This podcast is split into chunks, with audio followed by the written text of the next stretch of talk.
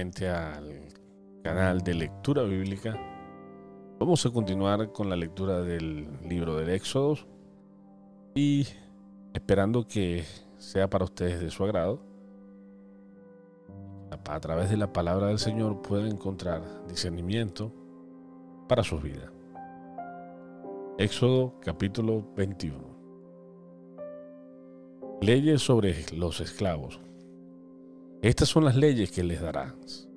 Si compras un esclavo hebreo, trabajará durante seis años, pero al séptimo año quedará libre sin que tenga que pagar nada por su libertad.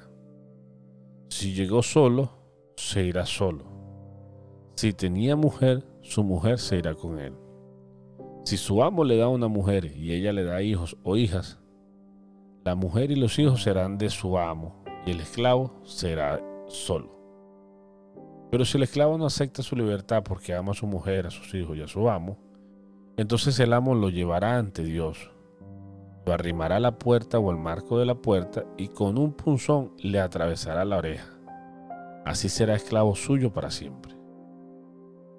Si alguien vende a su hija como esclava, ella no saldrá libre como los esclavos varones. Si el amo decide no tomarla por esposa, porque la muchacha no le gusta, deberá permitir que paguen su rescate, pero aunque la rechace, no podrá venderla a ningún extranjero. Si la da por esposa a su hijo, deberá tratarla como una hija. Si toma a otra esposa, no deberá reducirle a la primera ni la comida, la ropa, ni sus derechos de esposa. Pero si no le da ninguna de estas tres cosas, ella quedará libre sin tener que pagar nada por su libertad. Leyes sobre actos de violencia. El que hiera a alguien y lo mate será condenado a muerte. Pero si no lo hizo a propósito, sino que de Dios estaba que muriera, yo te diré que después a qué lugar podrá ir a refugiarse. Pero el que se enoje con su prójimo y lo mate a sangre fría, lo buscarás aunque se refugie en mi altar y lo condenarás a muerte. El que hiera a su padre o a su madre será condenado a muerte. El que secuestre a una persona, ya sea que la haya vendido o que aún la tenga en su poder, será condenado a muerte.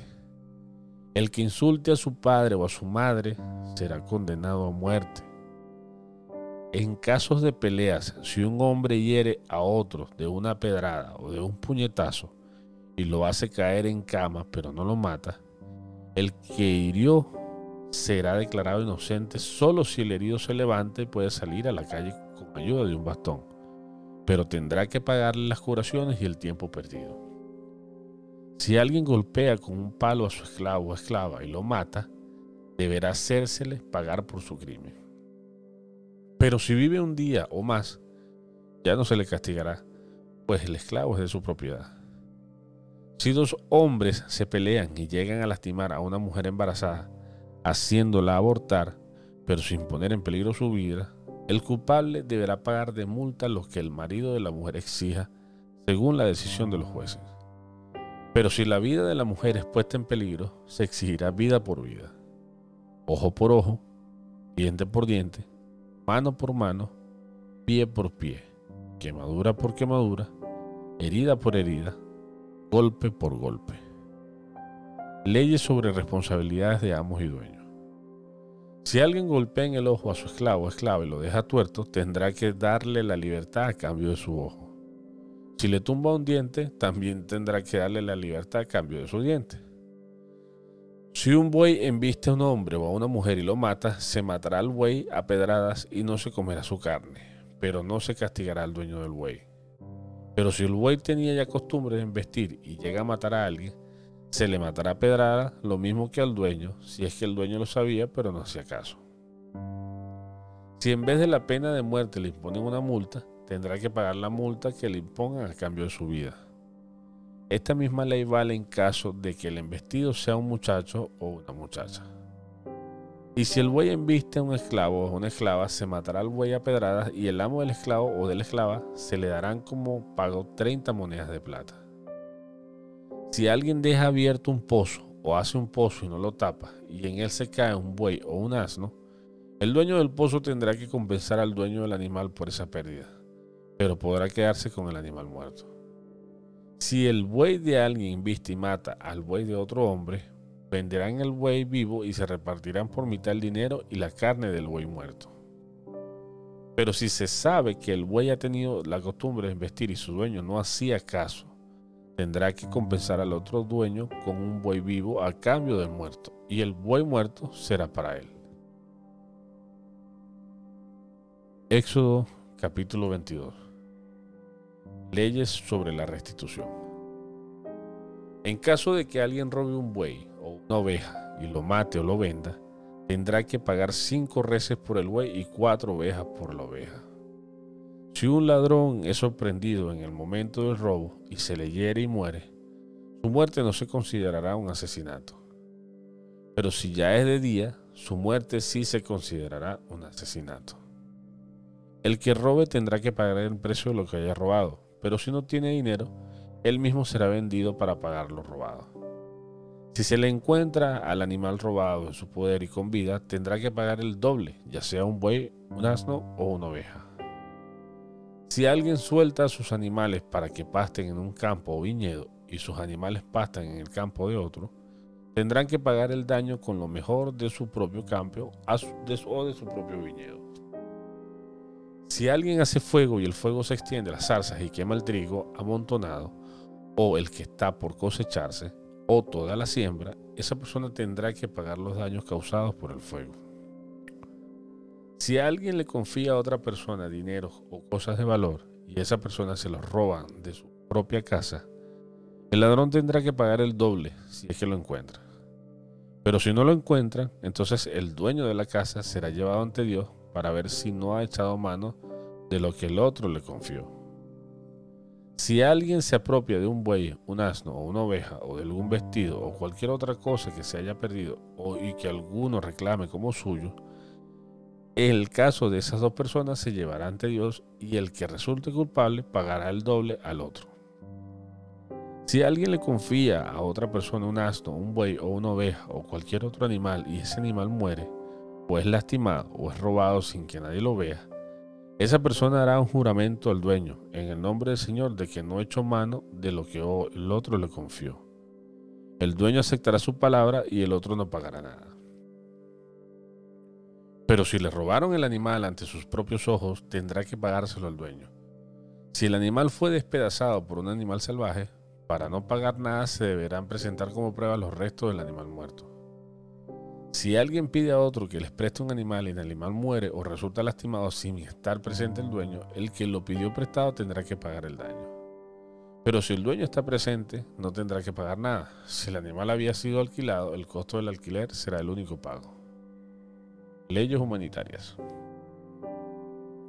En caso de que alguien seduzca a una mujer virgen que no esté comprometida y la deshonre, tendrá que pagar la compensación acostumbrada y casarse con ella.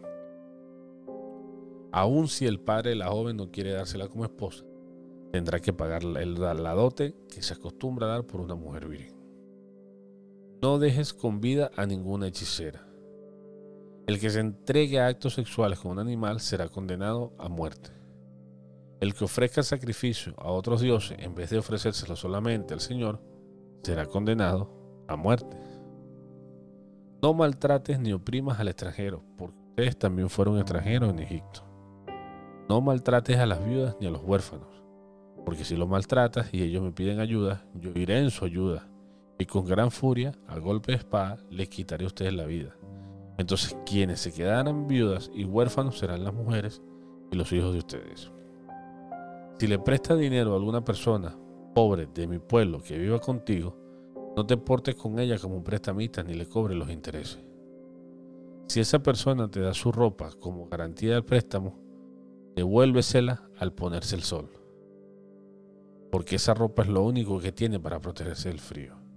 Si no, ¿sobre qué va a acostarse? Y si él me pide ayuda, en su ayuda iré, porque yo sé tener compasión. Nunca ofendas a Dios ni maldigas al que gobierna tu pueblo. No tardes en traerme ofrenda de todas tus cosechas y de todo tu vino. Tu vino.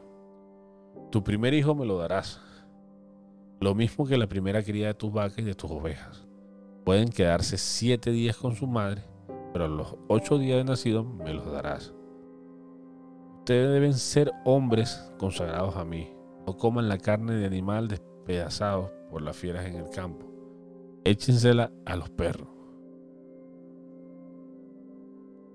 Éxodo capítulo 23. No des informes falsos ni te hagas cómplice del malvado para ser testigo en favor de una injusticia. No sigas a la mayoría en su maldad. Cuando hagas declaraciones en un caso legal, no te dejes llevar por la mayoría, inclinándote por lo que no es justo. Pero tampoco favorezcas indebidamente la demanda del pobre.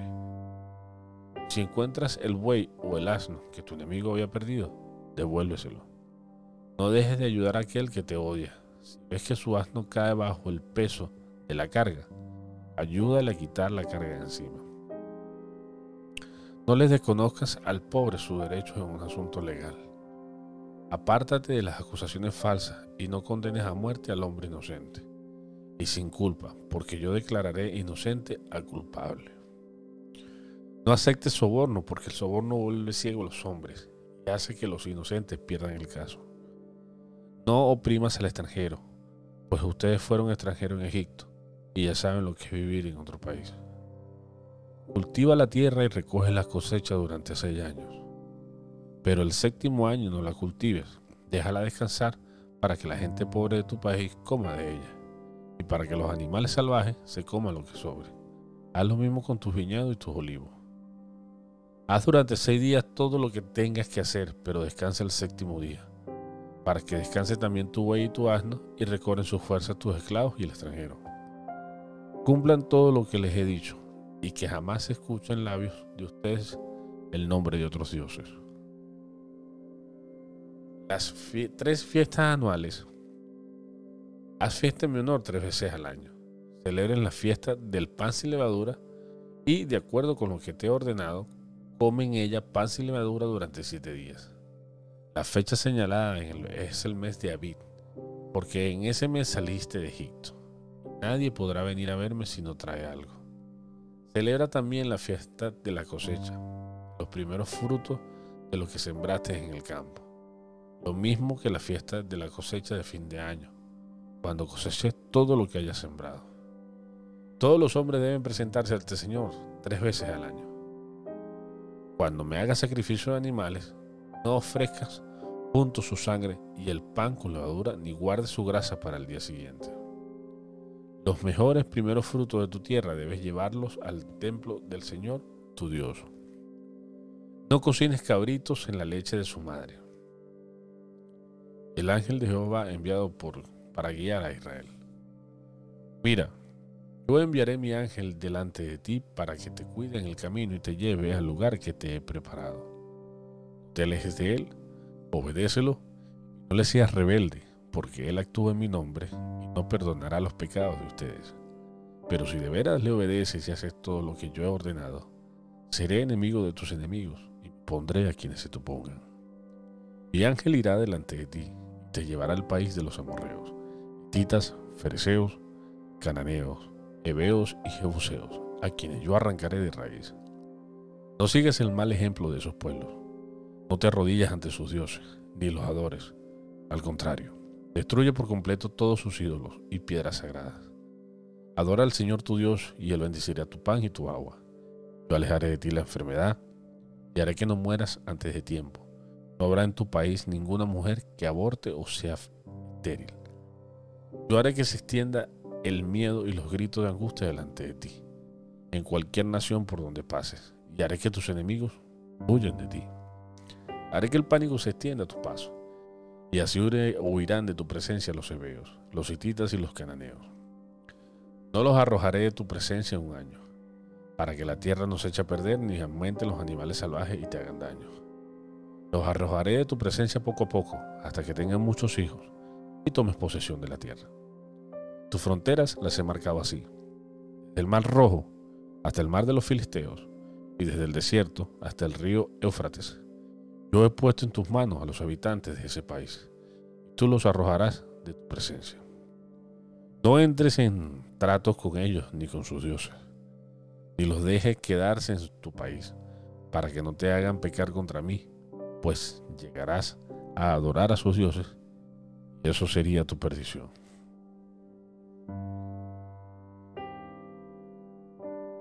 Éxodo capítulo 24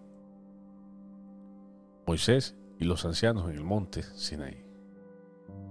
El Señor le dijo a Moisés, sube con Aarón, Nadad y a Dibihu y con setenta de los ancianos de Israel al lugar donde yo estoy, pero quédense a cierta distancia y arrodíllense allí.